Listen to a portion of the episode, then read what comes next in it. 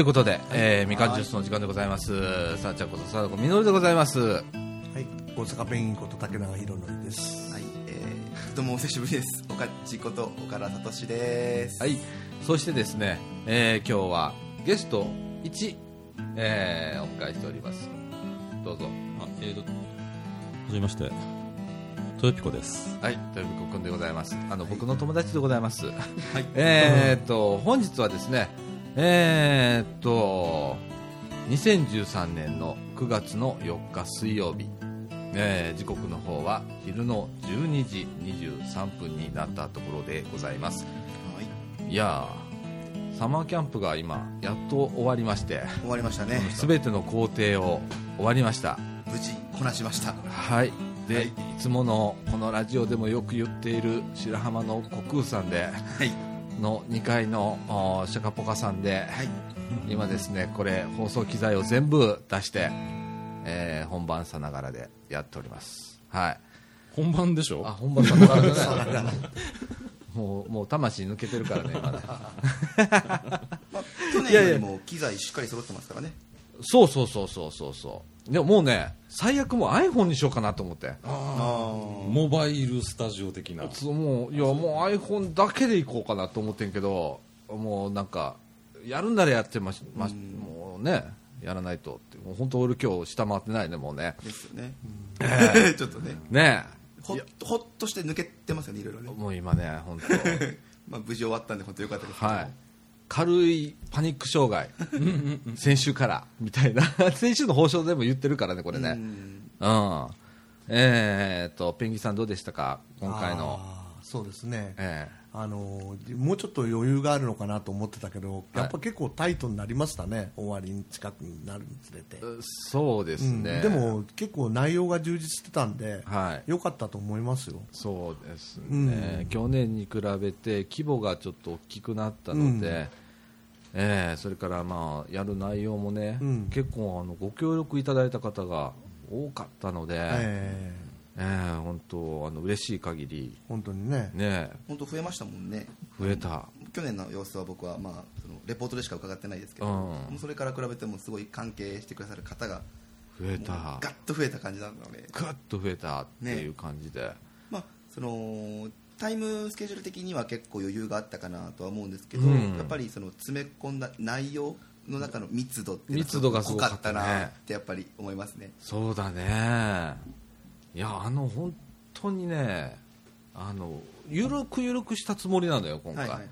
だから午前中1個午後1個晩1個みたいな感じで、うん。っていうような感じで入れたつもりではいるんだけどこれ結構それでも最終日はね、うん。最終日なんか全フリーなはずなんだけど ね。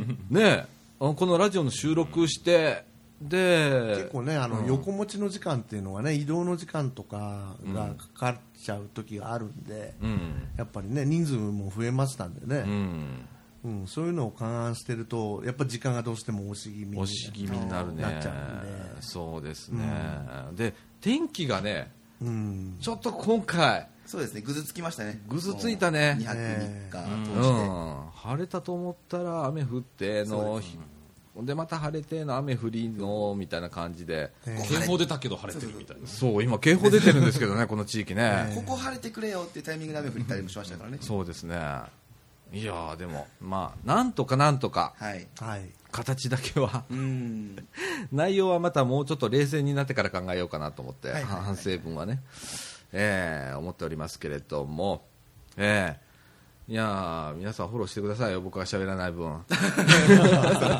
いや、ペンギンさんがね、もうね、いい加減疲れた顔してんだよね、今ね。あ本当疲れたんの？いやー疲れてるよね、ちょっとね。ちょっ。とね、うん。ちょっとだけね、ね、うん。大丈夫？大丈夫ですよ。うん。僕一緒に寝かしてもらってたんですけど、ええ。まあ、僕5時か6時ぐらいまで、まあ、結局パソコン触ったりとか、うんうんあの iPad 触ったりとかでして結局まあ寝れなかったんですけど、うん。まあ、隣でとても大きな音があな りつつ、まあ、でもそのすごいそのちゃんと寝れてるのかなっていう心配はね、うん。ずっとしてたんですけど、うん。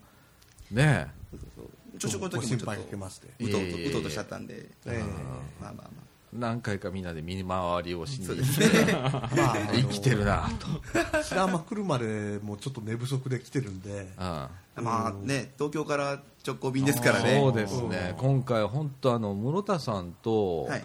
えーっと竹中さんがうん。東京から同じ飛行機の便でええ。南紀白浜空港まで来るとはい。いうようなことでね、ええいやー予想外のねえ。こ うスケジュール飛行機乗られたのが何時頃でした？飛行機乗ったのが7時半ですね。7時半でこっち着くのが8時8 45時45分。本当に1時間ちょっとで着いちゃうんですよね。ね。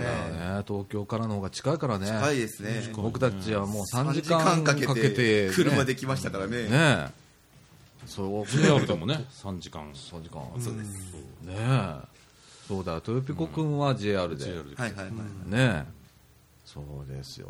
東京が一番近い。近いっていう。そうなんですよね。ね。で本当はね今日ねあの室田先生、はいはいあ室田先生って言ったらまた怒られる室田さんが、はい。うんえーねあの出ていただくはずだったんですけれだったんですけどもども。もう時間を押して押して押しまくってもう今多分、えー飛行機乗ったもう乗ってるんじゃないですか。もう乗ってるんじゃないですかね。はい。っていうような感じで先にお帰りになられました、うん。はい。はい。室田さん相変わらず元気だったね。そうですね。ね。アクティブでしたね。ええもう朝から泳ぐっていうね。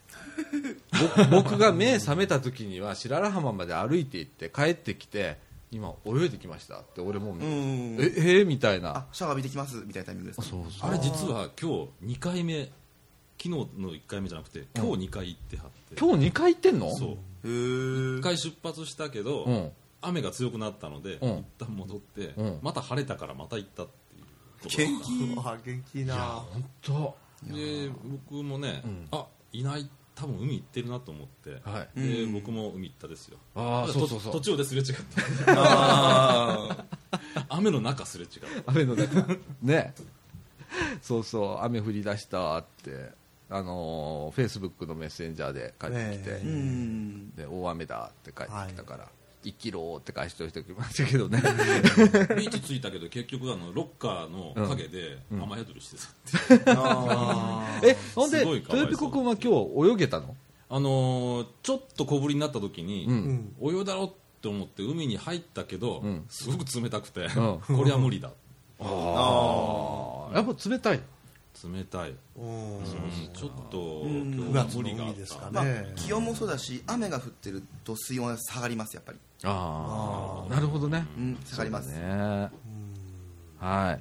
いやそんな感じでえっとはいオープニングもう7分55はい。秒ですね。はい。ええあのーゲストのえーお二人目を。お二人目がはい。お待ちかねですので、はい。えー中盤では、えーそそのゲストをお迎えして、はい。えまた盛り上がりたいと思いますそう。ですね。ということで、はいえーみかんジュース、この放送は NPO 法人三島コミュニティアクションネットワークみかんの提供でお送りいたします。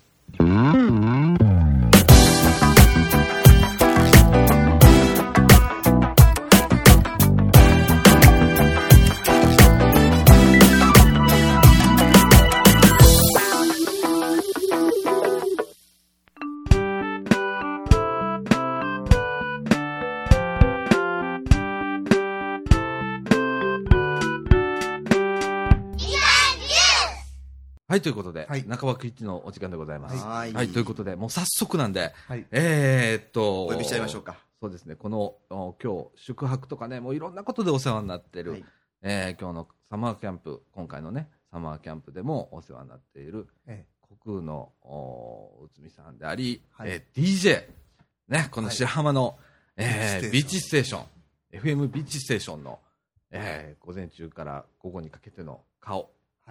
のお一人である内海さんに登場してもらいましょう。どうぞ。ガラガラガラガラガラ。毎度。いやいやいやいや、これね、白浜の方すっごくわかるネタなんですよね。ねえビーチステーションをお聞きの方はですね、これを聞いたらもう大笑いするというね。ええあのーいつもこの調子でね。そうですね。今日はあの、えービーチステーションの本若亭の、お主として、はい。ではなくて、ええ。ーえー、国空のね、はい。うんまああの居候みたいな。いえいえ村村長ですからね。いやいやいやいや損 ばっかりする長です。いやいや本当にあのーお世話になりましてありがとうございました。いえこちらこそええ。本当にね、はい。あのー昨日もね、はい。実はあの飛び込みでね、ええ。あの近所のおばちゃん一人あの来てくれたんですよ。はい。そうですたら、うん、えね、あのいや若い人がいっぱいいるっつってね、ええまあ喜んでくれてね、はい。やっぱりどうしてもこの地方特にあのこの近所って言ってもちょっとあの離れたところのね、はい。から来られた方だったんで、ええ。やっぱ若い人のそのエネルギーがね、ええ。まあ嬉しいわっつって喜んで帰ってくれたんああで、ね、ね。よかったな。何か面白い話をしてくださいと私言われまして、はい突然そういうこと言われたら 初めてでしたね。あ話す家でもないのに。お客さんに？ええ。へえ何か面白い話してよって。言われたの畑に行く前あにあいらっしゃって、はいはいタイミングだったんですね。入れ違いみたいな感じでしたけど。うんなるほどね皆さん畑行ってる間に僕は居残りだったので、実は。うんそうで、お客さんとおしゃべりさせてもらったんですね。そうですねええ一緒に。楽しかったです、とても。ねえで今回はですねあの明治大明治学院大学はい。の学生さんが9名、はい。えー参加して今ちょっとまた今ちょっと声が聞こえてますね。ねもうこれも賑やかしだと思って皆さん聞いてください、はい。ええあの今学生が降りてきましたね。はい。はい、えー今から白良浜へ行くんでしょうかね。泳ぎに。えーフリー。遊びに行くんだと思いますね今ね、ええいってらっしゃい。今日は持って。まあ、多分一番メインの目的はこれだったんじゃないか。そうですね。もう水着ですね彼らはね。あはい。いやげ、まあ、いいねなんか。あ。やっぱ白浜に来て海行かないとね。そうだね、海一遍も行ったことないもんね、まだ。だ俺だってこの12年、13年か、13年白浜通い出して、まだ白良浜で泳いだことないもん。いや、白良浜に足を踏み入れたことさえないという。今回はだから、三段壁行ったのが初めて観光みたいなもんですあよ。あ。ああ、そっか、うん。そうだね。そうなんですよ岡田、岡地とかはね、僕はそうですね。トライアスロンでねこのだし、この白浜サマーキャンプにかけて、うん4月、6月、うん。あ4月、5月、6月かな、うん。3回ほど、あそうだね。下見ですかね、うん来させてもらった時に、うんえっと、遊びにうん。行ってるので、うん何回か。ねあ本当に海が綺麗で、もう、なんだろう、すぐ泳ぎたくはなるんですけど、当時、あの時はまだ水が冷たかったので、ですね何人かその浜で遊んでる人はいましたけどね。ねで、この実はね、白良浜住民の私ね、はい。白良浜で泳いだことないんですえよ。ー、えー、意外。浜以外のところでは結構泳いでるんですけど、はいはいはいはい浜では泳いだことないんですよ。あめっちゃ意外ですよ。ええちょっと驚愕ですね。あなんか真っ先に泳ぎそうな感じじゃないですか。あの、あんまり浜の方って僕興味ないんですよね。ほうほうほう。岩場とかね、ええそういうところにはよく行って、ええあの泳ぐっていうよりも、まあ、潜ったりはいして遊ぶ、磯遊びがメインでね、浜はね、はっきり言って何の興味もないっていうのは、はいはいはい。でも、ぜひ穴場を教えてください。ね 僕もあ磯好きなんで。あのね、ん来てね、一番最初ハマったのがね、はいえーアサリ取り。おおで、大体ほら、あの、えー、アサリ取り始めるっていうのは5月の連休あたりからみんなやるじゃないですか。はいはい潮干狩りってことで。はい。はい。で、それで行くとね、もう、貝がなくなるんでね。で、最初の年は、えー、4月入ってすぐぐらいにもうアサリ取り行きましたね。ええー次の年はもっと早く行った方がいいんじゃないかと思って、2月ぐらいからね、はい。胸まで水に浸かってね、アサリ取りしてましたね。あで、あーやっぱりあったかいなーなんて2月ぐらいにね、えでもやっぱり海はあったかかったですよ。出ると寒かったけどね。ーおーコラの海はそうなんですね。そうですね。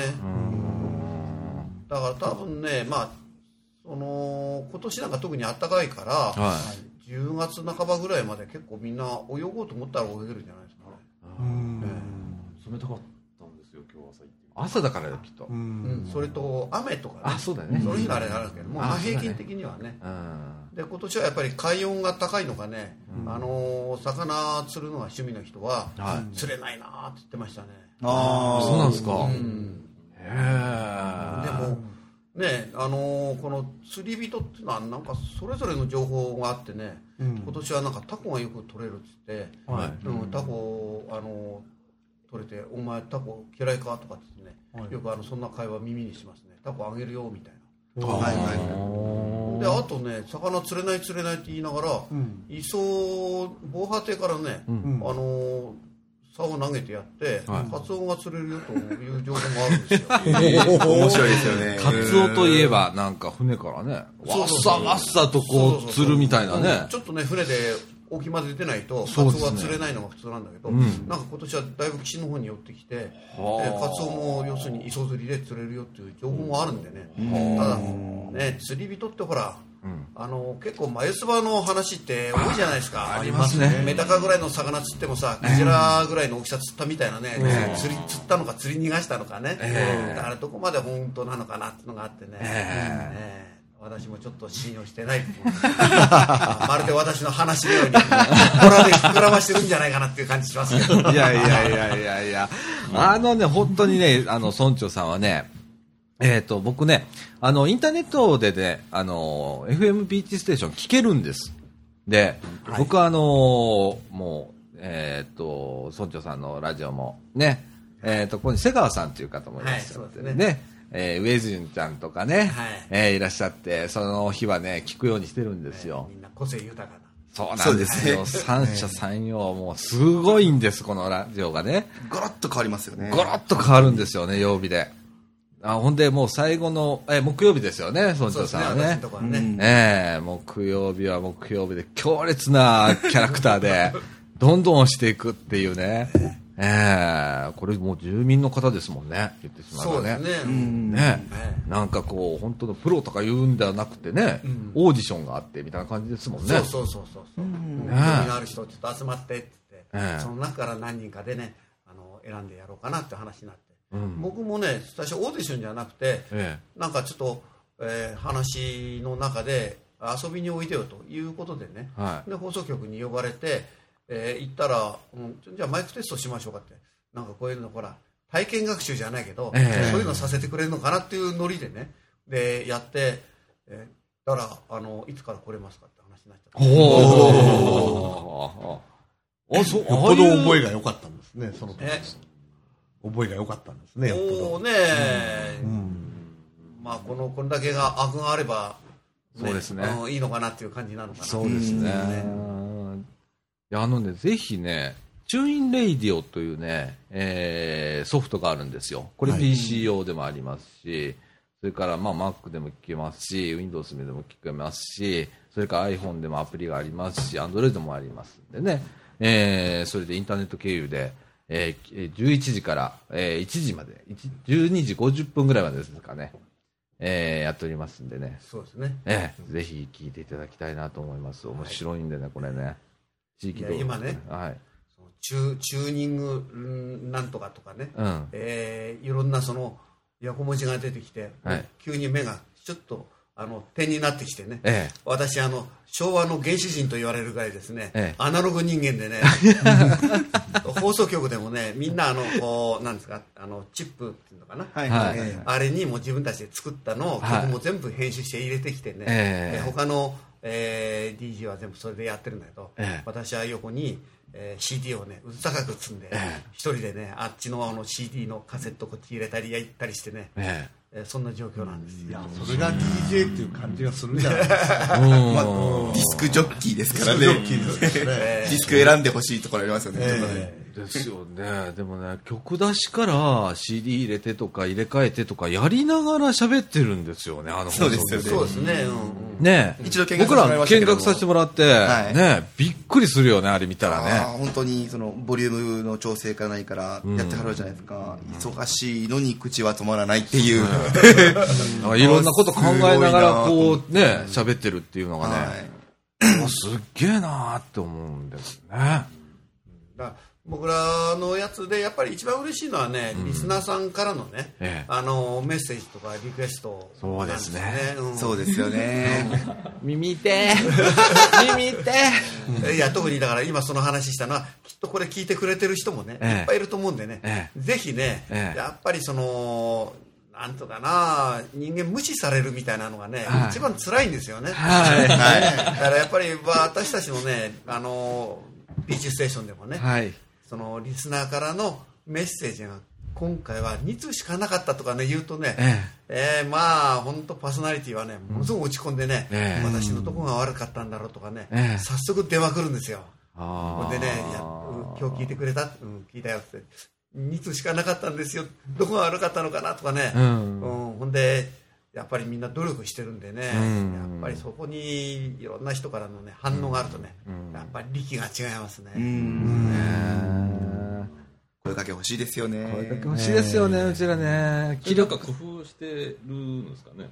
こう反応があるうん、みんな工夫しててね、で僕らがねあの、パーソナリティ会っていうのを作ってるんですけども、はい。はい。で月に1回集まってね、えでお互いにこうした方がいいんじゃないの、ああした方がいいんじゃないのっていうやつで、ええ。それで結構皆さん真面目にね、うん。ノートを取ってね、で例えばあの上潤っていうね先ほど話出たんですけども、彼女の場合はあの喋りが大阪のおばちゃんっていうのをね、ええ。前面に出すんですけども、え。それでやっぱり早口でね、ええ。自分のその思いをすごいつあのぶつけてくるんですよね、はい。そうすると聞いてる人がちょっと重くなるから、はい。ゆっくり話して思いを3分の1ぐらいにしてね、うん。例えば、この間見た韓国映画のこれね。私このシーン感動したんですよ。皆さんも見ましたってこう例えばこうちょっと声かけると、ん。そういうのをね、えーしたらどうだろうとかね、ええそんな話でやってて。ほんでやっぱり少しずつ少しずつね、ん。あの増えてきてるみたいですね。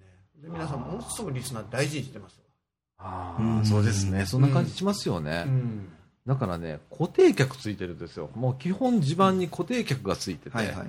ね、そうですねもうなんか聞いてたら同じ名前が出てくるんです。これね、え AM の放送でもそうなんですよね。深夜番組とかやったらラジオ、なんだっけ、投稿職人みたいな、はいはいはい職人さんがい、みたいな人がいて、その人がもう投稿して、そその人がよく出てくるみたはいいな。はいはい。大体毎回出てきてねいつもありがとうございますモードに入っちゃうはがき職人だ。そうです。僕がよく聞いてる、その、声優さんのラジオなんかは、特にローカルなので、聞いてる人が固定されてるんですね、やっぱり、ファンの人。で、お便りもやっぱり固定されます。あさっき言った、その、いつもありがとうございます。誰々さんいつもありがとうございます。っていうコメントよく聞きますね、やっぱり。それプラス、ね、あの、お初、お初の人みたいな人がね、そうですねちゃんといらっしゃって、はいはいはいっていうのが。それでね、うん。パターンがもう大体最近私分かってきたのは、はい。はいまずね私どっちかっていうと晴れ男なんですよほうほうほう。私の放送の時ってほとんど晴れるんですよはい。ほんで梅雨時にね、えー一番最初に始めたのが私晴れ男なんで、えええっと今年の梅雨は私の木曜日は晴れるという確率がどのぐらいかということでねはい。やったらずっと晴れが続いてねえほんで水不足だんだんなってきてねえ。はもう最初初っ端からねすみません今日も晴れてしまいました申し訳ございませんそうだったんですけどねい。なるほど、ね。でもね、その晴れをでもたまにやっぱり雨降るんだけどね、はい雨降った時はね、やったと思うんですよ。なんでかってね、うん。雨降るとみんな外出ないでしょ。うん。あそうラジオ聞いてくれるんですよ。あ。なるほどね。なるほどそうするとね、。リスナーからのいろんなね、ん。ファックスなりね、あのメールが結構増えるんですよ。あで、だからそういう雨降った時はね、逆に自分で選ぶ曲というのはね、すごい少なめにしてるんですよね。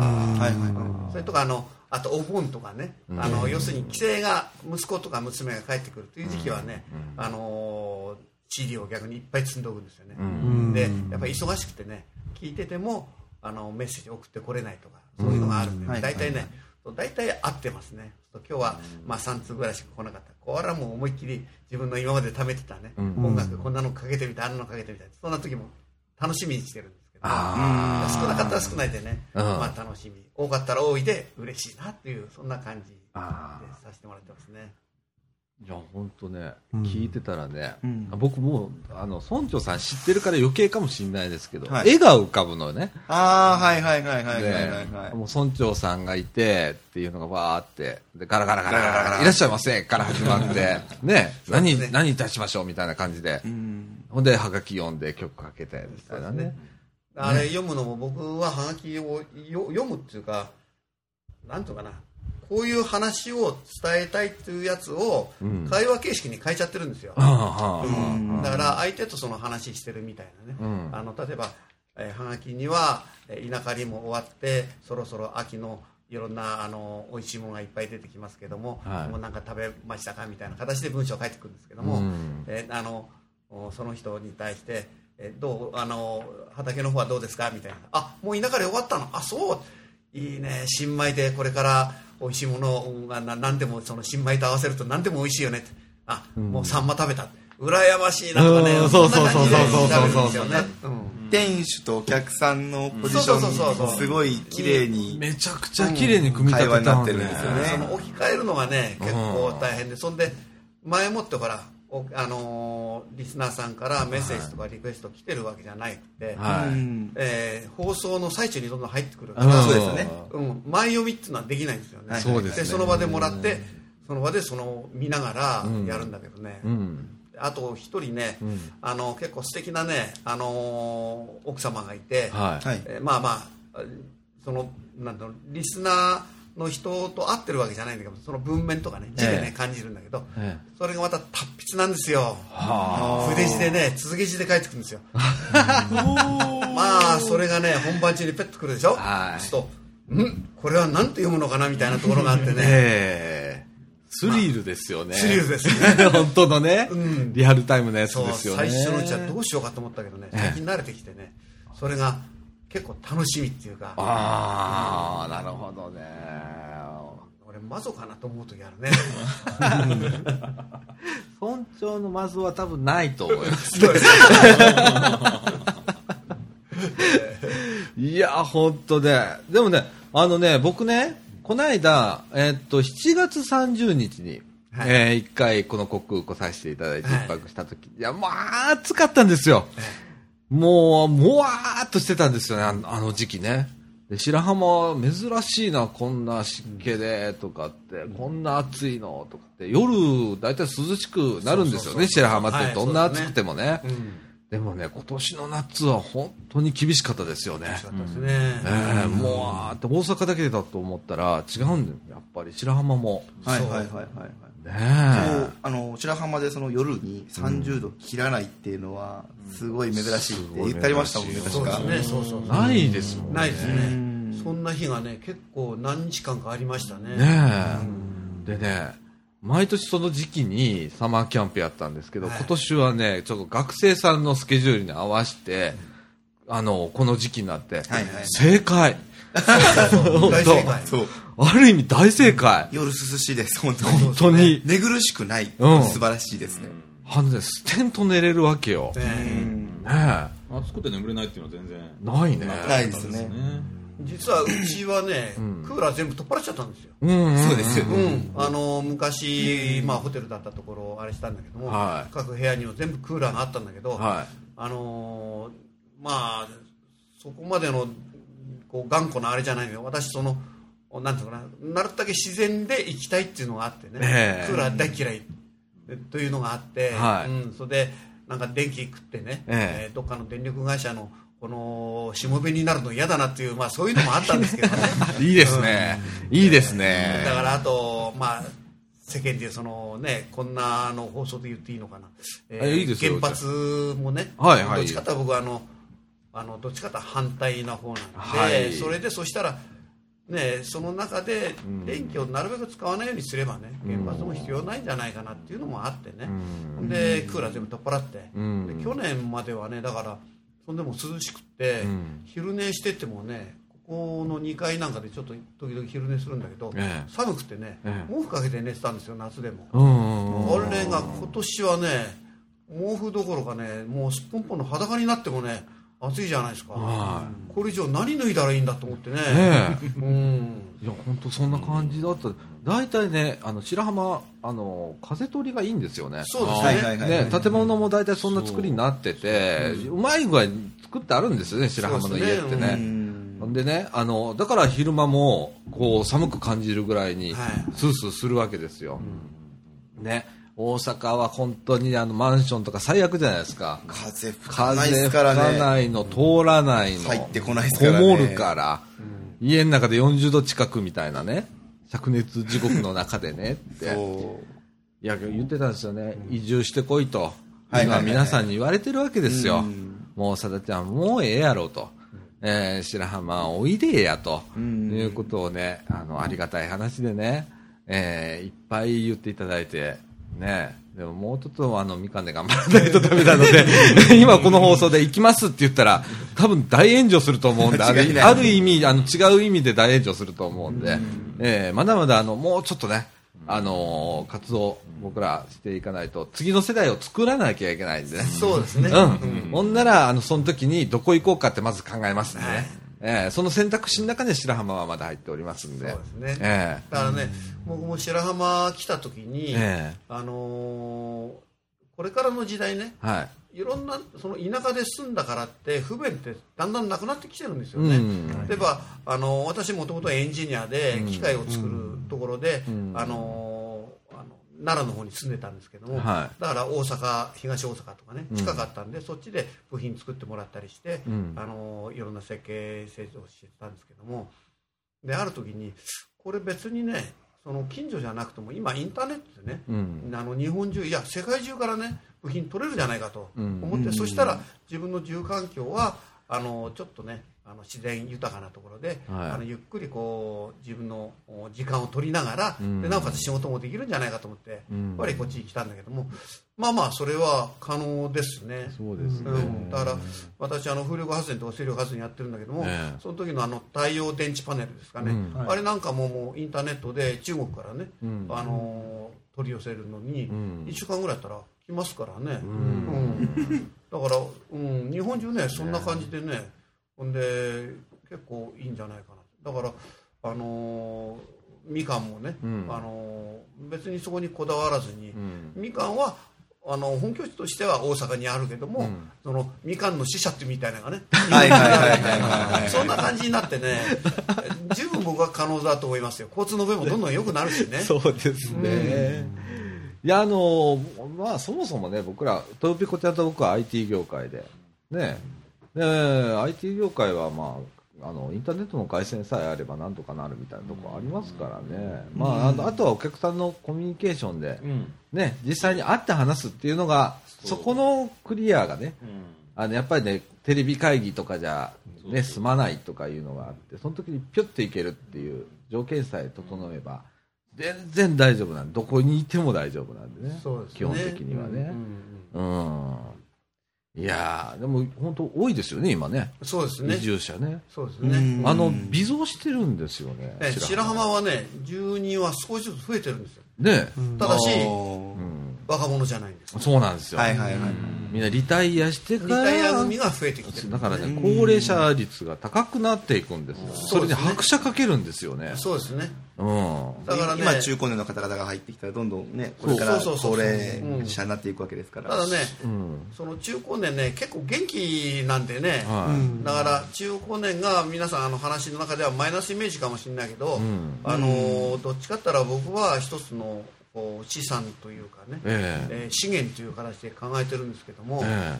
うん、ただそこにねやっぱりその移住してきた人たちって横のネットワークがまだできてないんで、うんそれをネットワーク組んで力を出していくことによってね、うん。結構面白い社会ができるんじゃないかなと思って今そんなことも考そうえながら活動してる現にあの地方に行けば中高年の取り合いみたいな現象も起きてるんで、うん。あのそういう話も聞きますんで、えうん。そうですね、だから私たちは、うん、そのじじばばがいい社会というよりもちょうど中間にねまだじじばばになってないんで、えーこれからその若者がねあの都会に出てって働かないと生活できないっていうんじゃなくて、地方で十分生きていけるっていう社会作りたいなと思ってそれをねね。まだ今の元気なうちにねなんとかその道だけ作りたいなと思ってねそういうモデルをね構築されればねうん、そういうのしたいなと思って今動いてるんですけど、そうですね。ん。あの今ね、内海さんだとかね、えっ、と周りのこう移住者の方多いですよね。そうですね。やろうやの会っていうのをやられてまして、僕もまあ時々参加させていただいたりして、えー関わらせてもらってるんですけれども、えー今トライアスロンとかね、はい。えー今ももうメインはトライアスロンって大丈夫ですよね。そうですね。そんな感じですよね。もうとりあえずは。うん、あと農業もでも、うん、トライアスロンがえー8ぐらいで農業関係が2ぐらいやっぱりぐらいねですね。えーちょろちょろと、うん。まあでも今年の暑さでね、そうですね。あれが一番ね、うん、答えますよね。いや明日にしよう明日がまたまた明日にしようでね。えー、久しぶりになんかあのみかんの人たちが、えーえ。え今回行ってくれたらしいんです。ええ草ぼうぼうでしたね。草ぼうぼうだったらしいですね、ええ。あれこれ畑だったっけ？みたいな。僕はあの何回かねあの、行かせていただいて、えっとこのみかんのラジオ部でも、えっと岡田岡地だとか、はい。じゅんじゅんなんかはね、ねえ。え皆さんあの何回かも行ってて。お手伝いさせてもらいましたからね。ねえ面白いんだよね、そうねえものすごいやると面白い。で一回畑入って、その最初はそのちょっと畑っぽいだったのが、自分たちが手を入れてるうちにこう写真撮らせてもらって見ながら、ああ畑だみたいな。畑になってきたみたいなね。あの達成感はなかなか他で味わえないなってそうだよね。思いました。うんできないもんね。そうですよね。なかなかね。やろう思ったら M 姉さんのた手伝いとかあるんだけどね、はいはいはいはい。ううちは案外身近にありますよ うちは割と意外とありますけどね。えだからね僕その畑をやっててやっぱり学ばしてもらったっていうかね。え、はいはいはい。自然から学ばしてもらったことでいくとね、い。はい。やっぱりそのそこもともと借りた畑がね8年から10年ぐらい結局耕作放棄地の状況になってたんですよねはい。でそこだからもう8年10年経つとねあの草だけじゃなくて木も生えてるんでねはい。その木を引っこ抜いてほんで根っこを起こしてっていうところからやったんですけども、はいほんでそこにあのーねそのあのみかんの人たちと今年の5月にねはい。じゃがいもを植えたんですよね、はい。はいはいはいそしたらね頭の中でいくとねじゃがいも5月に植えたのは秋収穫だとばっか思ってたんですよ、えそのぐらいかかると思ったんですよ、えでところが近所の農家の人たちにいつあれとねお前じゃがいもどないしたどないしたってよう言われるんですよ、はい。でいやまだ植えたばっかだからでも見ておいでって言われてね、ええ。で葉っぱが枯れてたらもうじゃがいも収穫時期だよって言うんですよね、うん。で見たらちょっと枯れてるんですよ、うん。あこれ水やりやんないからとかね。いろいろ条件悪かったから俺ら素人だから私たち、ええ。これきっとダメにしたんだとうん。思ってちょっと掘ったらねゴロゴロゴロゴロじゃがいもがね立派なのが出てくるんじゃないですか、うわこれ大変だと思って、えー仲間にねみんな連絡してじゃがいも掘りしたらすんごい大量に取れたんですよ、その時はねやっぱすごいなと思いました、自然の力っていうのは。うん。ほんでその78年間肥料も何もやってないわけですよ、うん。それが草が生えてその草が枯れてまた草生えて草が枯れて、だからほあの起こした時にね、あのカチンカチンじゃなくて非常に柔らかかったんですよね土がね。それもあのちょっとイメージとして残ってたんだけどもうん。それを思うとね、うん。今の農業っていうのは、うん。土に肥料とかねうん。化学薬品とか薬をやってうん。無理やりあの作物を育ててうん。言ってみれば土から搾取してんじゃないかなってねそれをね思ってね、うん。これもし自然農法でやるんだったら、うんこの畑は2年間やったらまた草ぼうぼうにしてあと2年ぐらい置いといて、うん隣の畑でそれをまたあのまた草買ってねそこから始めてと、そういうふうなサイクルぐらいでね、人は自然に生かされてるんだっていう感覚がね、うん。そこで持てて自然に対する感謝があるんじゃないかとかね、こんなことを考えてねいやーなんかすごい反省しきりとね、うん。やっぱりもののその原理っていうかね、ええ。そういうのを見させてもらってちょっと感動でしたね。なんか、子供ができたみたいな感じのイメージがありますよね。そうそう芽が出た時にそんな感じがしますよね。そうそうそ種植えて芽が出たって、でもで僕ら非日常なんだよね。もう都会に住んじゃったらさスーパー行って買うもんだと思ってるから、でそんなこそういうことをすることもあんまりないじゃないですか。そうですね。頑張って家庭菜園でうんちょっとトマト作りましたとか、ねナスビ作りましたぐらいが限界。それもなかなかね、やろうと思って準備してやるっていうところまで行き着かない、結構特別なことじゃないですか。そうですね。野菜を作ろうなんて、うん。こう都会で思おうとしたらね、思うぐらいはそうそう思う僕思うてそうそうそう。実際行動するかっていうと、うん。なかなか。までですよね。なかなか。うん。うそうですね、だから畑、まあ、ここから車でね10分かそこらのところなんだけども、えそれも今年の暑さはなかなか厳しくて行くの嫌だったんだけども、ええ。まあ、それとは別個にだからうちのこのベランダにね、はい。まあ、ありものであのプランターみたいなの作ってやってるんですけど、ありますね。これもね例えばそこにねあの長芋とろろ芋はい。のその葉っぱ三角の葉っぱ生えてるやつ見えると思うんですけども、はい。それ長芋なんですよ。それはね別に植えたんじゃなくて、はい。こうトロリロもすってケツのところからもう指があのあすれてしまうから、はい。下ろせない残るじゃ下ろせないから残るじゃないですか、それをね植えたんです。ただ植えたっていうかそこに置いたんです。はい。そしたら芽が出てきたほう。ほんであとそこに里芋葉っぱ見てわかります？うん。大きな葉っぱあがこれね。うん、それ里芋なんですよ、はいはいはい。それもねあのー里芋をスーパー行って買ってきてね、はい。大きいのあったあの食べちゃったんだけどもそうですね親指の先っちょぐらいちっちゃいね、ええ。里芋をここんなもん皮むくのも大変だからと思ってね、えそれもそこにちょっと植えたんですよ、はそしたらこんなどんどんどんどん大きくなってくるじゃないですか。はまあ嬉しいね。いねえ。ねあえそれでそこの今度土をね、はい。掘ってねー、うん。うちやっぱりそのなんていうかなそんな言うほどはあのナチュラリストじゃないんだけど、ええ。ゴミをね、ええ。減らしたいんで生ゴミをねそこに置くんですよ。うん。ほんでそこに生ゴミをそのまま置いて土を上からかぶすだけなんだけど、うん。3日経ったらものの見事になくなりますよ。分解されて分解されてますね、だから自然の力ってすごいなと思ってねサンマの骨なんていうのは綺麗にやっぱり3日ぐらいでなくなるんですよ。は昔は田舎はそうしてましたよね。そうなんですよ。焼くか畑にそうそう。埋めるか。そうそうそう。だから自然に戻してあげるってことでね、あうん。うん。だからあの都会の人でもね、ぜひね、あのープランターなりね、庭でちょっとしたね、庭っていうかな、まあ、その今言ったあのベランダに置いてるプランターもね、幅が25センチぐらいかな、はい。でちょっと長さがね、えー長いからえー3、4メートルぐらい置いてるんですけども、それだけでもね、十分できるんで、あの本当ね、あの都会で生活かされてる方もね、ちょっと試してね、やって、生ゴミも減らせますし。そうですね、ちょっとしたアイデアだったりするんですよね。そうなんですよ。こってね、意外とね、ああいや今これ喋ってる間に一雨来ましてそうですね。今あの僕へ僕だけ今ヘッドホンしてるんですけど完全にノイズみたいに聞こえましたけど今雨でしたあれ。あー。ザーって今降りましたね。今もうピタッとまた止むと。やりましたね。今回これの繰り返しでしたね。そうですね、うん。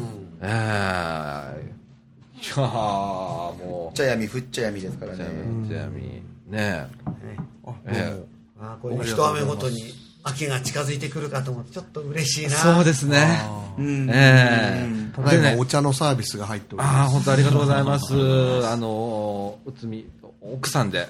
はい。もういつもね奥さんもねあ一回ラジオ出演されてますからねうちのラジオね。はい。はい。あのまたあの飛び入り全然大丈夫なんで。そうなんです。はい全然大丈夫です。ありがとうございます。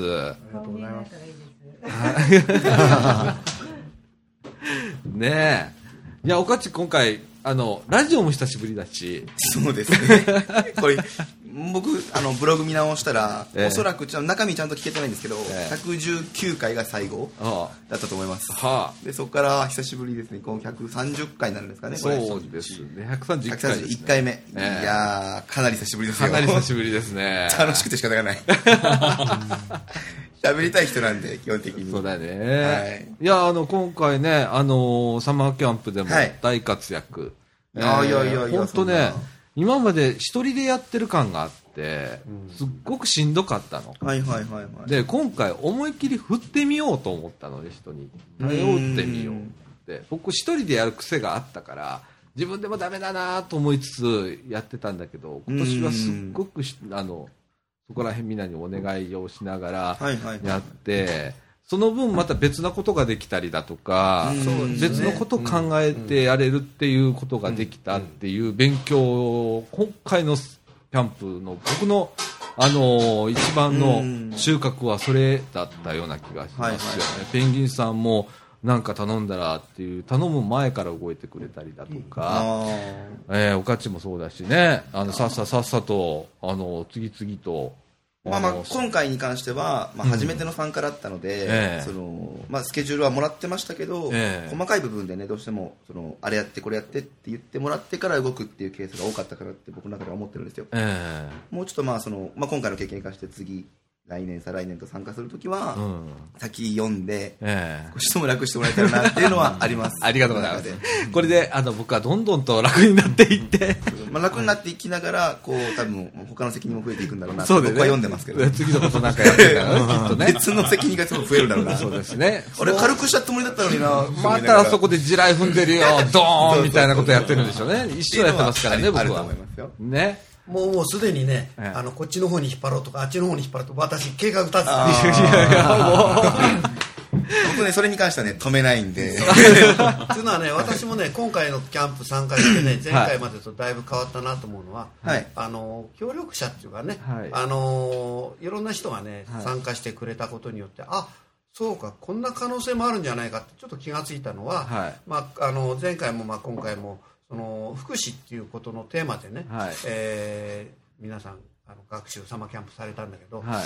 それだけじゃなくてこの白浜というところでキャンプする理由ということで考えると、はい。あ歴史もあるじゃないか。うん。自然もあるじゃないか。だからテーマを変えることによってん。例えば福祉の学生だけじゃなくてええその自然科学をあの、ね、テーマにしてる学生もいると、うん。うん。そしたらそういうキャンプもできるじゃないかあんなキャンプもできるじゃないかということでね、ん。あのちょっとそれもねやっぱりいろんな人が参加してくれたおかげでね、えこうあそうかとこう目から鱗っていうかね気がついたのがあって。うん。えーちょっと来年その辺も私もね、あのええ。ちょっといろいろえー企画してみたいなと思って、えーあのでもうすでに貞岡さんはその中にメンバーとして入っております。あらららららら。えーだからこの福祉のキャンプはあの来年も再来年も続くんだけども、ええ。そこからは貞岡さんは少しずつね、ええ。あのこう肩の荷を下ろしてもらって、はい。新たなあの肩の荷というかあの足に石積みというかそれを抱いてもらうと。別口でね。はい。僕それをするとね本業をあと23倍やらないとダメになってくるんですよねいやいやあのでもおもろくって本当に今回も。でトヨピコちゃんにはですね、本当あの技術的サポート、ええしてもらって今もね知らぬ間にビデオもあってたりね、え。えさすがだなって感盗じ撮マニアなの？どうぞとにかくいいですね。とにかく撮。っちゃうカメラ抱いて寝てないですよね、ガセにね。幸せそう。に幸せそうにねあのビデオカメラを抱いてね寝てるんですよ、なんだこいつはと、どこまでガジェットマニアなんだみたいな。愛を感じますよね。愛を感じるんですよ。じゃあ今回はねその2つ持ってきたうちの1つがもうほぼお亡くなり状態。そうなんですよね。もう来た途端にねへこんでんのあの愛のあるカメラが一体どうも調子が悪いんだと。ね。調子悪い状況かなと思ってたら、ん。もう本当に動かない状態 予想以上にひどかったっていう。これであと残った1台、うん。こいつ、あの今度壊れちゃったら、うん。盗撮。できないな盗撮考察はいいんだけどいい意味での盗撮ですからね、この人は。ね、あの、悪い盗撮じゃないですから。はい。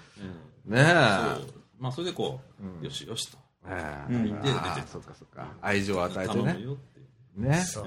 あれって家電って面白くってね、買い替えようと思った途端にね、本当調子悪くなるんだよね。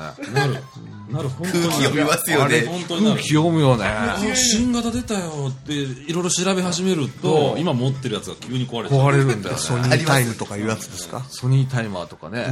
ああ、言いますけどね。感情タイマーありますよね、あるね。思う。うん。本当にあるとねえ。どうでした今回の？あ今回初めてあの、サマーキャンプっていうのに、だまあ言ったらねみかんのこともねあまり僕は伝えずに、えーキャンプも日程表を送りつけるのみと、えーあんまり説明せずに。これっえー今日てどういうキャンプなの？みたいなのが来てから話されるっていう。だってノリだったもんね。ノリでね。白浜行くねみたいな、サマーキャンプすんねうこと泳ぎたいとかっていうか、じゃあ来るって行くみたいなノリで、ねね。決まっちゃったみたいなね感じで。はい。でね。あの実際参加して、あえー多分異文化みたいな感じだったと思うんですけれども、えーあまあちょっとびっくりしましたね。ああそうですいかろんな意味で、うん。で、あのーこういろんな人にねこう喋っていただくようなセッティングがあって、はい。そういうプログラムでね進んできましたけども、ええ。あのーどうだったの？そのあれって結局はね学生さんのための、はい。こう勉強っていうテーマがまずそうですね。はい。だと思うんだけども、実際見てると、うんあの発表してる側が伝えたいっていう思いがすごくそうですね。そうですね。そうです。これは間違いないあります。でねあの喋るネタとかもう資料とかものすごいボリュームで用意されてて、えうん、なんかそういう意味でいくと、あのーどっちが求めてたんだろうなっていうところで実は驚いちゃった。ああ、なるほど。それはでも、そうですね。僕がまあ白浜でやってることが、あのそういうことだと思うんですよ。うん。茨城でのコンテンツを、えー例えばあの市の広報だとか社協だよりっていうのを白浜の社協を持って行ってでこれ今こんなことやってんねんあんなことやってんねんとかっていうアイデアを出してもらってほんなら今度し白浜社協ではこんなことやってんねんあんなことやってんねんってああなるほどねとかこんなに町の規模で違うんだとかってあの差がわかるじゃないですか。はいはい。ね、まあ町の規模が違うことによって違うことと、町の規模は関係ねえけどやってることこんなに違うのみたいなこととかあって、それをまあ肌で何年も感じてて、じゃあその中で自分がどうやって、あのそれを埋めていけるとか、えーマルチに使えるそういう仕組みっていうのを考えてみたりだとか、それからまあその地域に合わしたあのコーディネートしたやり方を、あの単発で考えて社協さんにお願いお願いっていうかこれやってみたら？みたいな感じで言ってみたりだとかっていうことをずっと続けててあのそれねやってくれんのよ。だか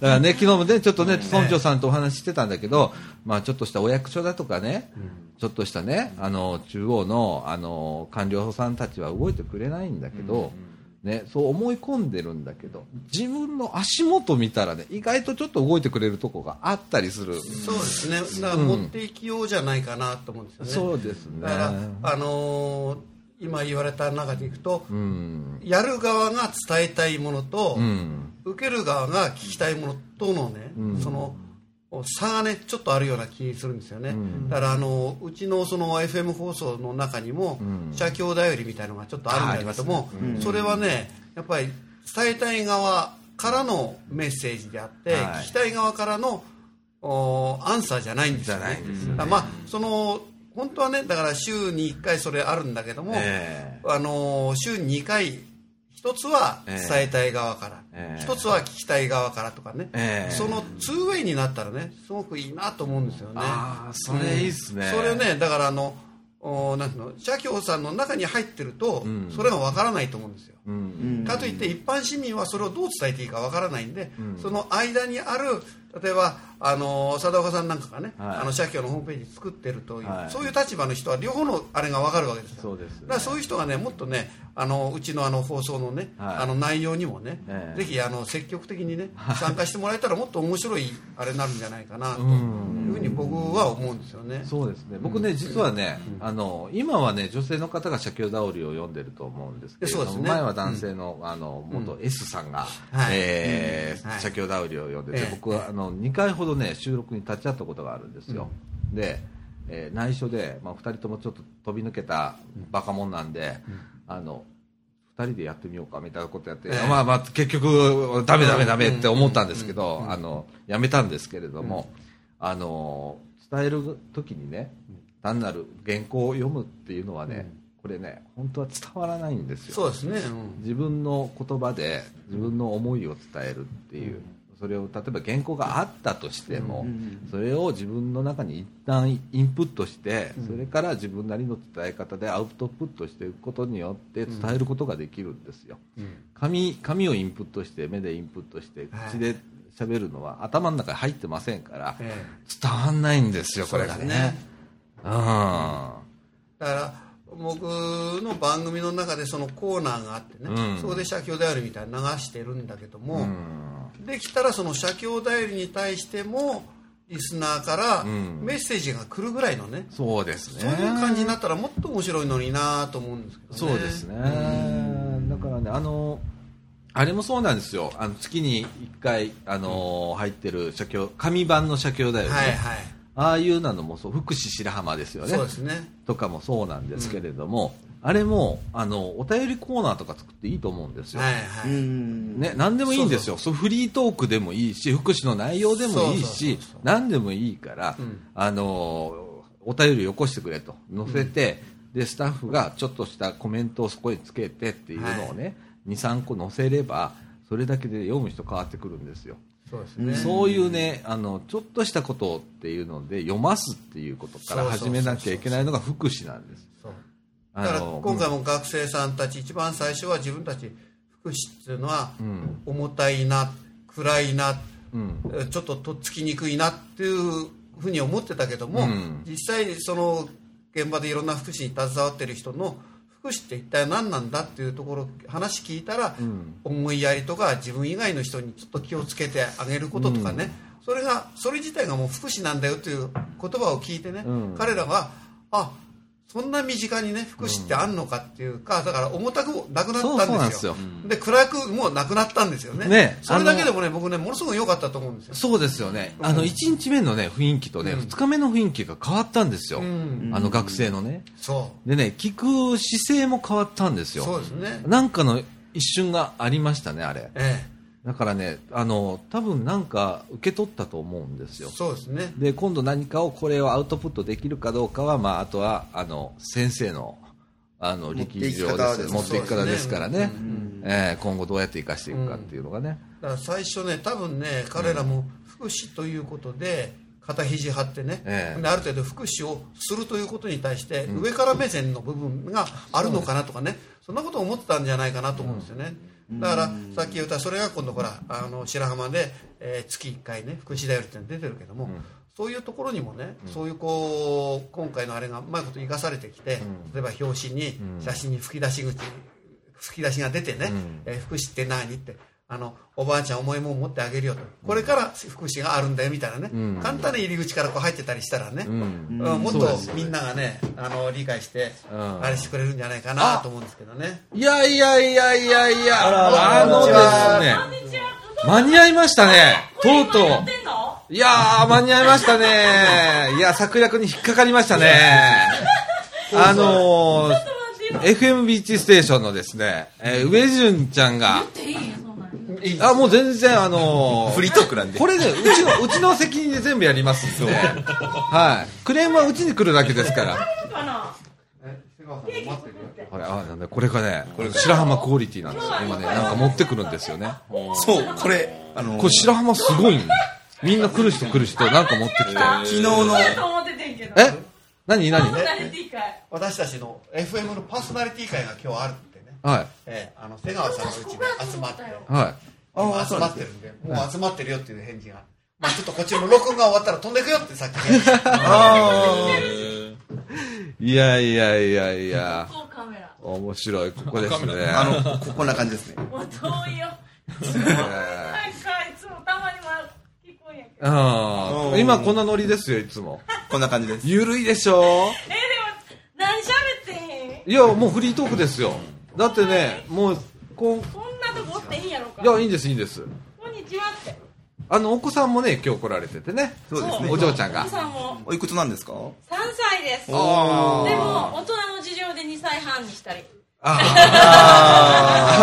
いろんなこう大人の事情で、いくつですか ?2 歳半です。ちゃんと子供にもそういうふうにしつけてるんですそう、なるほど2しかできひんよ。ーいや、面白いでも行かないあかんのじゃん。みんな待ってんじゃん。ぼちぼち通りで車がないと思った。ああで、また行きます。あ。はい。はいまた遊んでください。また行こうかな。ですね。パーソナリティ会会が、瀬川さんのとこである。開かれてるんですね。ありがとうございました。またね。またね。また来週。しない。しないしないしない後ほど。はい。えー台風は去ってき去ってましたきました。テンション高いっすね。ね。いやーあの、あれなんですよ。まああのクオリティが必要なんです。放送まんまですね。言ってしまうと。放送まんま。素晴らしい。ええ字で言ってますから。そうですね、ねいや、それが必要なんですよ。飾っちゃダメなんですよ。あそうですよね。ねもうみかんジュースのこのダルダルさもどれだけみんながだるいか。まあまあまあまあまあまあ。言って、言って、まんま字ですからね、みんな。みんな字ですから字ですからね。えー、ね。ああ、でも今年暑かったっていうか、本当だるだるになってしまいますよね、ねどうしてもね、うんもう汗が止まんない。ですね。もう、毎年まあそうなんですけどね。えもう大変ですよ。この2、3日なんかは雨の影響で湿気もちょっとね。ちょっとね、ありましたねしたし。うん夜になるとね、やっぱり風が吹くんで良かったんですけど。今年、本当よかった夜。あのね、扇風機いらないんだから。ねクーラーいらないどころじゃない。扇風機いらないんだから。いやびっくりするのはね、こんだけ海のそばなのに、うん全然ベタベタしない。ああ、それはあるかも。あれ、不思議だよね。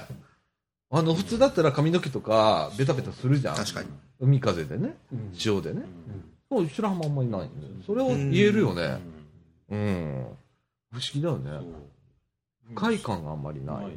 うん。ねでも暑いのはこう、去っていくとねえ。、うん。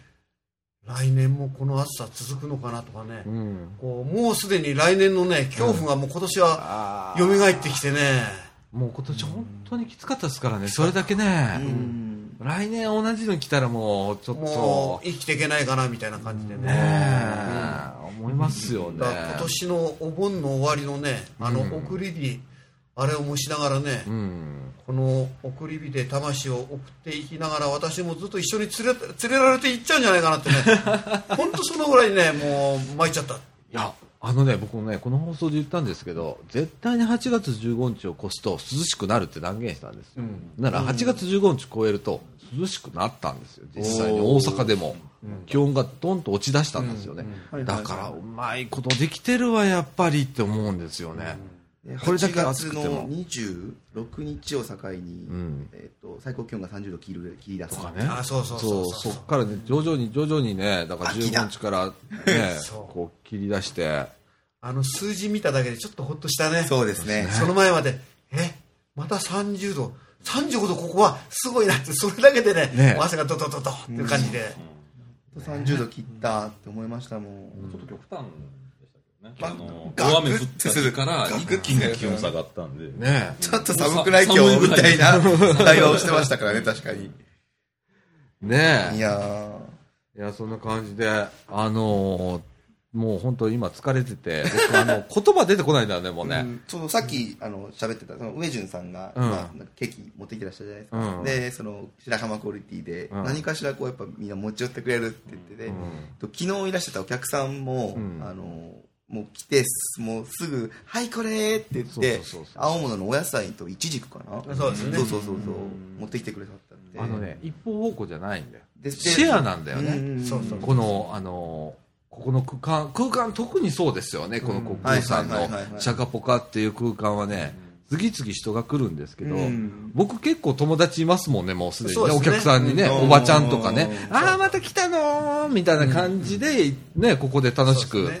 ね、ハグしたりね、おばちゃんとね、うん。とかっていうのがあって、それも楽しいんだよね。どんどん次々次々友達ができるって。そうですね。ふ普段の生活でおばちゃんと友達になることないじゃん。とか、おばあちゃんとか、ないじゃん。なかなかないですよねないでしょ。でもここね、それあんのね。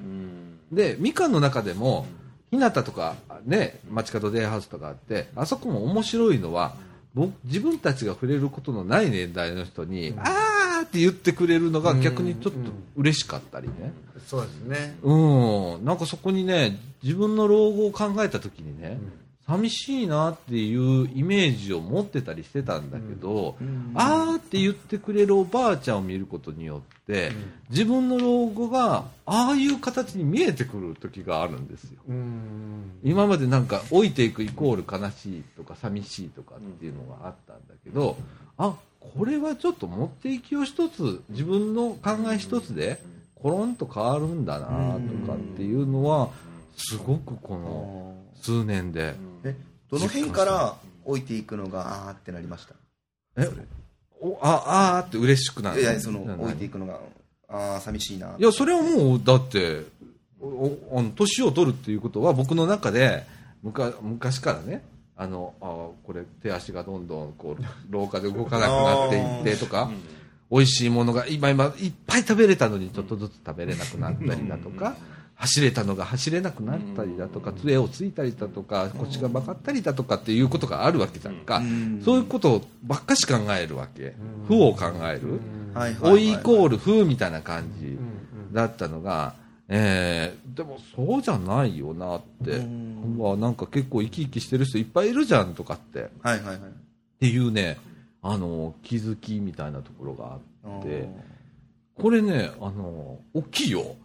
この老後考えるとき、あの、僕ら4今44、今年ね、44になって、で、そろそろなんか老後プランみたいなね、えーこの先どうなんだろうとかね、えーどうしようかなとかいうことが、まあ、ちょっとずつ考えてくる、頭にかすめてくる時期なんですけど、あの、その時に、あの、スタート時点で、僕それ見てるんで、あの、明るい感じで見れるんですよね、割とね。で、人とつながるって大切なんだっていうのを再確認させてもらって、僕なんか、オンリーワンが好きな人間だったんで、そもそもが。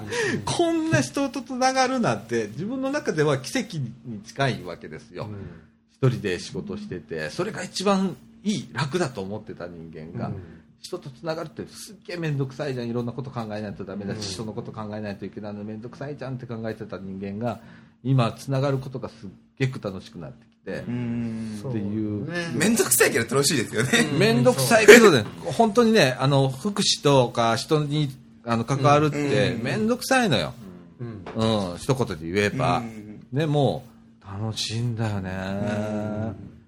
だから、うん。その前にっていうか昨日か一昨日かなあのお岡田さんが言ってたけど、はい。そのあの距離感っていうかね、うん。若い時って距離感の取り方がわからないっていうのがあって だから、い1か0しかないんだっていうね、その若い時ってそのぐらい不器用だけどもっていう話でね、あ確かにそうすると面倒くさいか、もうドボッと入ってしまうかっていう形のあれになっちゃうけど、うん僕もやっぱり田舎に来て生活したいっていうやつの一つはね、うん。その自然とかそういうのもあったけども、ええ。人との関わり合いがやっぱ欲しかったんですよね。だからうちのこの店のコンセプトの一つも、お客さん同士を、あのー紹介し合いながらつないでいきたいっていうのがあったんですよね。うん。だからそういうのもあってね、まあ、田舎はやっぱりちょっと面倒くさいかもしれないけど自分さえ距離感をある程度こうこの人との距離感このぐらいあのぐらいと、またその時々でね、あこの人すごい今ハイになってるからちょっと近づいてもいいなとかね、うん。ちょっとこうブルーだったらこの人はちょっと置いといてあげた方がいいなとかね、うん。その辺の距離感がねものすごくあの取る練習になってもいいかなと思って。そうですね。それとさっきの老後のあれで僕は50代ぐらいの時に、え俺はこういうじじいになりたいっていうのがあってね。え、はであの今ほら老人カーシルバーカーってあるじゃないですか伝統の、い。はいはい。あ私もともとエンジニアだからね、ええ。元気なうちにあれのねあの F1 レーサー並みのやつ作ってやろうかなと思ってね。ほんで後ろにこう旗立ててね。でジジイ暴走族でああいうのでピッパッパペロペロペロペロペロペロって鳴らしてねうん、あの何人かでグループ組んでねみたいな白浜でね、白浜でね、あの、僕何回か、あの、白浜のバスセンターのところでね、あの、四輪の、あの、お年寄りのなシルシルバーカーに、阪神タイガースの旗を立てたいるいるいる、おじいさんとおばあさん、ふご夫婦、二台連ねてね、あの、走ってるんです。これね、大体昼過ぎぐらいにね、あそこら辺をずっと行くんだけど、すっごい微笑ましいわけよ、その夫婦が。仲いいのよ。仲いいから二人で価値観が一緒だから、もうタイガースモードになってるんだけど、あれいいよね、なんか。そう。で彼らはねまあ、別に暴走族やりたいわけじゃなくて、うん。上り旗立ててあ走ることによって自分たちシルバーカーはほらスピード出ないから、んうん他の車に注意を喚起してるんですよね、私たちここにいるからちょっとあのーなんていうの？注意してねて脇脇を行ってねとかね、うんそんな意味でやってんだけど、ん。私のはどっちかって言ったらやっぱりえー中高年の不良の方なんでちょっと暴走族したいなと でパトカーに来られたら何言ってんだこの鼻たれ小僧みたいな感じでね じじいだったらね、うん。いや、永遠のやんちゃですからね、ええ。あの、村長さんはね、あのね、本当ね、ストレートで、純粋で、で、本当あの、見たまんま、言ったまんまなんですよ。で、隠すとこないんです。だから僕好きなんですよ。で僕もあんまり隠さないじゃないですか。はいはい自分の姿。あんまりかっこよく言っても仕方ないし、って。だからもうこのまんまだからっていうスタンスで僕はいつも出すようにしてるんだけど、うん村長さんとちょっとそこに似てんだよね。その方がやっぱ楽なんだよね。楽なんだようん。本当楽なんだよ。うん。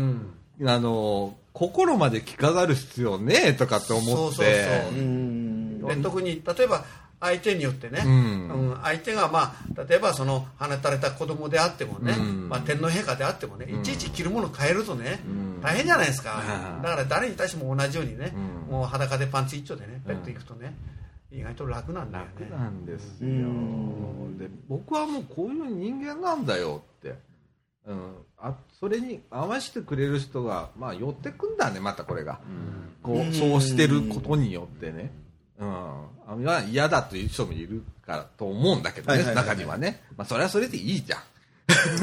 逆に言うと。来るものいいじゃん。拒まず去るもの追わずが多分楽なのは楽なん。ですよ絶対にね、うん。そうでただその僕らの年代とか僕らより下の年代って、仲間は欲しいから、こういろんな仮面を用意する、うん。でこうかぶり替えるの、だけどその得意じゃないのにやろうとするから、無理して結構合わせてみたいなね。無理して合わせてみたいにするから、結構そのうまいこといかなかったりとか。そそういう友達関係長続きすんのかねとかって思ったりそうそうそうそうすんだよね。特に女の子はやっぱ結構頑張ってるって聞きますね。うんそうだね。そう。なんかでそのなんかうよく聞くのがその頑張ってる女の子グループはあるんですけど、うん。そういうのが嫌いな女の子もいるんですよ、うん。で男の子友達多かったりするんですね。あ僕が付き合ってる女の子は結構そういう子たちが多くて、あうん。そういう女のドロドロしたもんが嫌だから、うん。あの男と一緒にいる方が楽だわみたいな子は結構いて僕もその方が付き合いやすいのはあって。あうん。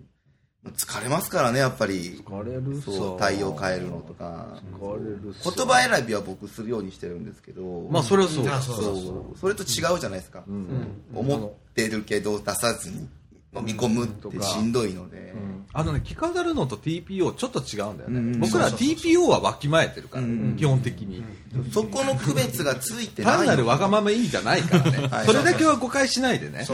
着飾らないけど TPO はわかまわきまえてるよ。ね、やっぱりそのお言葉一つにしてもね、うん。あのタメ口聞いていい人と、やっぱりそうじゃない時は そのそういう場所とかね同じタメ口聞いてこうやって喋っていても、うん。例えばこれが、あのー公式のソシャルパーティーに行った時はさ、うん。お互いに「あそうなの？あそうですか」っていうのはね、うん。ん。そうだろ？うとかじゃなくてね、うん。やっぱりそうなってそれでいいんじゃないかなとそう思いますですね。うん。いやーいろんな話をしておりますが、えーっと、私のノウハウはそろそろピーって言ってますね。雷もコロコロなってきました。で、あね、えいやいやいやいや、まだね、あの、夕方にね、まだ一件残ってるんですけど、もうキャンセルします、僕。あの、今日は。あの、まあ、もういいんでね。はい。うんはいあの、社協の方聞いてますけど。ごめんなさいね、本当に。ええ、あの、お仕事あります。申し訳ないですけどねお仕事あります。はい。あの、うん。先ほどもちょっと僕ね、休養で、あの、お仕事してたんですけれども、うんええバタバタしつつ、ええあでもなんとか終わりまして、あの、皆さんのご協力、本当にありがとうございました。あの僕が勝手に始めた、あの、キャンプで3回続いて、で、今回も、おいろんな方にお声掛けをさせていただいたら、本当快く皆さん、いいよいいよと、それから、それプラス、じゃあ僕もって言ってくれる人が出てきたりだとかっていうのが、今回の一番お面白、企画段階での面白かったところですね。で、今までは声かけて声かけて、頼んで頼んでって感じが、それがもう全然違う反応だったっていうのが一番企画段階で嬉しかったことで、だから最後までワクワクできた。うんこれはちょっとあの面白いな。だから1、2、3と今ね、ボリューム3まで来ましたけど、あの、着々といけた。これ自画自賛になっちゃうんですけど、めちゃくちゃ。でもなんかすごくね、それがね、あの、面白くって、で、今度ちょっと共に作るみたいなところに差し掛かってきて、そうですね。来年あたりは企画段階から共に作るっていうことをやって、っていうのをちょっとね、僕見えたん、ちょっと見えたかなって、まだまだ僕はまだ初心者ですから、あの、見えてきたっていうところでね、あの、自分で何かを起こすっていうことがこんなに楽しいんだと。いうこと、本当これはみかんのあの活動を通じて、えー身につけられたことかなと思って、それがちょっと実践できたかなって、チャレンジができてるかなっていうような気がしてます。毎年本当にこれ、えー夏の暑い時期に、えーいろんな方参加していただいて、あの、大変は大変なんですけれども、えー帰ったらなんかほっとして、で、思い返すと、まあ、ちちょっと涙ぐんだりだとか、あるんですよね、なんか。あの、ああ、よかったとか。で、後で僕、お礼文を、あの、ちょっと出させていただいて、メールでとか、まあ、ちょっとメールになっちゃうんですけれども、あの、お一人、お一人に書いていただいたら、大概帰ってくるんですよね。で、本当にご苦労様でしたって言っていただいたときに、すごく、それが最後に終わったって感じがするんです。ほっとする瞬間。まあ、だからあと1週間後ぐらいです。に、本当の終わった感。はぁっていうやつ。ええが終わった感が虚脱感になって、途端に寝込まないようにしていやいやいや、もう、あの、本当にね、白浜パワーってあるんですよ、僕の中ではね。あの、白浜来たら、元気になるっていう、であるんですよ、なんか。テンションが上がって。で、帰ってもそう寝込まない。あの、えっ、と、まあ、このラジオ言ってるんで、あれなんですよ。うちの家族問題ありますんで。家族問題で帰った時は、白浜から帰った時は、もう帰って寝込みますけれども、あの、今回、一切実実家には寄らないので、こういう時はね、結構ね、僕にとってはパワーを蓄える。いい、あの、体力じゃないですよね。精神的なパワーをい皆からいただいてっていう、体力は何とでもなるんですよ。ええ精神的が一番大切でね。ええ竹中さん、本当にほとほとと今疲れた感じが、いやいや疲れたオーラが、もわもわ出てますけど、いい。ご苦労様でした、本当に。いや、そのないです。ね何もせず。えいやいや、もう結構僕、こき使いまして。いい。何をおっしゃいますやら。あのー、本当竹中さんね、から見たら僕なんか若造ですよ。ね、あの、この年下にこの野郎なんて思ってるかもしれないですけど、いいいや、本当にありがとうございまいしいた。助かりました。ね、はいおかっちも本当にありがとうございましたい。えいえいえ。ね。もっともっと、まあご指導いただきつつ。いえいえいえいえ、本当にね。まあ、けど最初にね、この、あのー来た途端に僕は雷を落としましたから、ドッカーンってね。まあまあ、その、落とすよって言われてる雷だったんで。あそうだね想定の範囲。言っちゃうんだよ、先に。そう。覚悟しとくようにっていうことを言っちゃうんだよ。まあ、それが、だからね失敗は失敗でしたよね、ちょっとね。そう、あのね、効果半分になっちゃうんだよ、いつも。まあでも、自覚はできるかな。で、もう来た途端に、もう、もう、あってなって、いろいろとあってね。うん。で、まあ、それ、それの結果が今日ね、午後から、はい。え、あの、あもう一件ちょっとあるんでね。そうですね。はい。それをちょっとね。あ、それこなしにまず行こうね。そうですね。そうですね。で、僕らはちょっと、あのーちょっと息抜きをしてから、はい。ほんで、えー大阪へ帰ると。はい。はい。ね、僕らも家に着くまでがキャンプですから、はい。最後まで事故のないよはい。はいそうですうに、ね。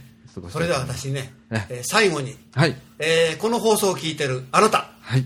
どこ見てんの？あなたですよ、あなた。ね。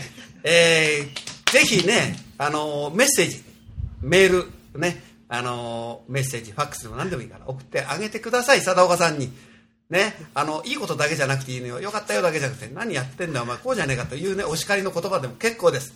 ね、ぜひ送ってください。えー村長からの最後のお願いに上がりました。あ、ありがとうございました。ありがとうございましたえー、村長さんでした。これから今ね、えーと、はいパーソナリティ会パーソナリティ会、あのいらっしゃるんで、ははいい、ありがとうございました。ありがとうございました。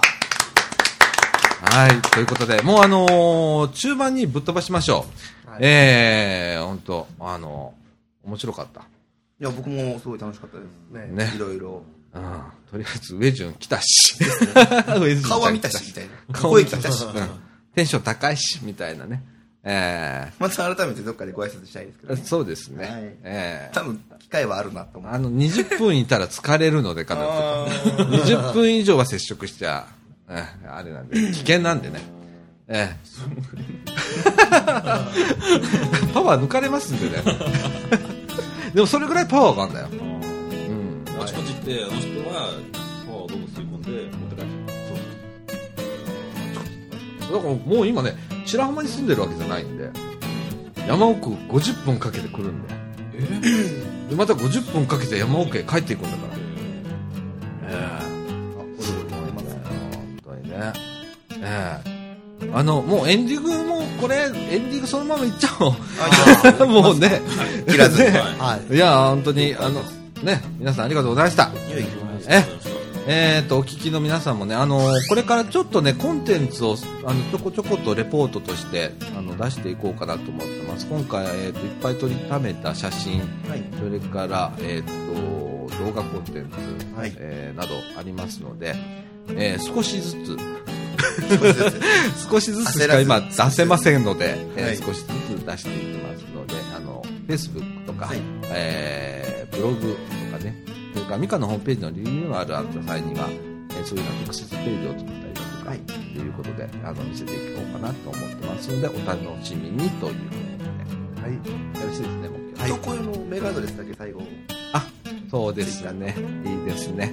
えーっと、投稿用の、あの、メールアドレス。えーっと、radio アットマーク、m-can.net、m アンダーバーじゃない、m ハイフン、え？嘘やん。radio アットマークやな。ビデオアットマーク。RADIO アットマーク M-CAN.net ということで、こちらの直メール、それから、えっ、と、みかんのブログ、www.m-cn.net スラッシュ radio、えー、こちら投稿フォームございますので、こちらから、ね、あと Facebook、ね、えー、それから Twitter、Twitter ね、いろいろありますので、えー、皆さん好きなところからはいアクセスをしていただければなと思います。はいはい。よろしくお願いいたします。お願いします。はい、ということで、みかんジュース、この放送は NPO 法人三島コミュニティアクションネットワーク、みかんの提供でお送りいたしました。ということで、来週の放送は通常のみかん屋から、はいね、お届けいたしたいたしたいと思います。ということで、えー、今週のお相手は沢ちゃんこと貞子みどると、大阪ペンギンこと竹永宏典と、岡こと岡田ちとあ、トヨピコでした。お邪魔しました。はい、ということで、皆さん、また来週、さよならさようならさよなら。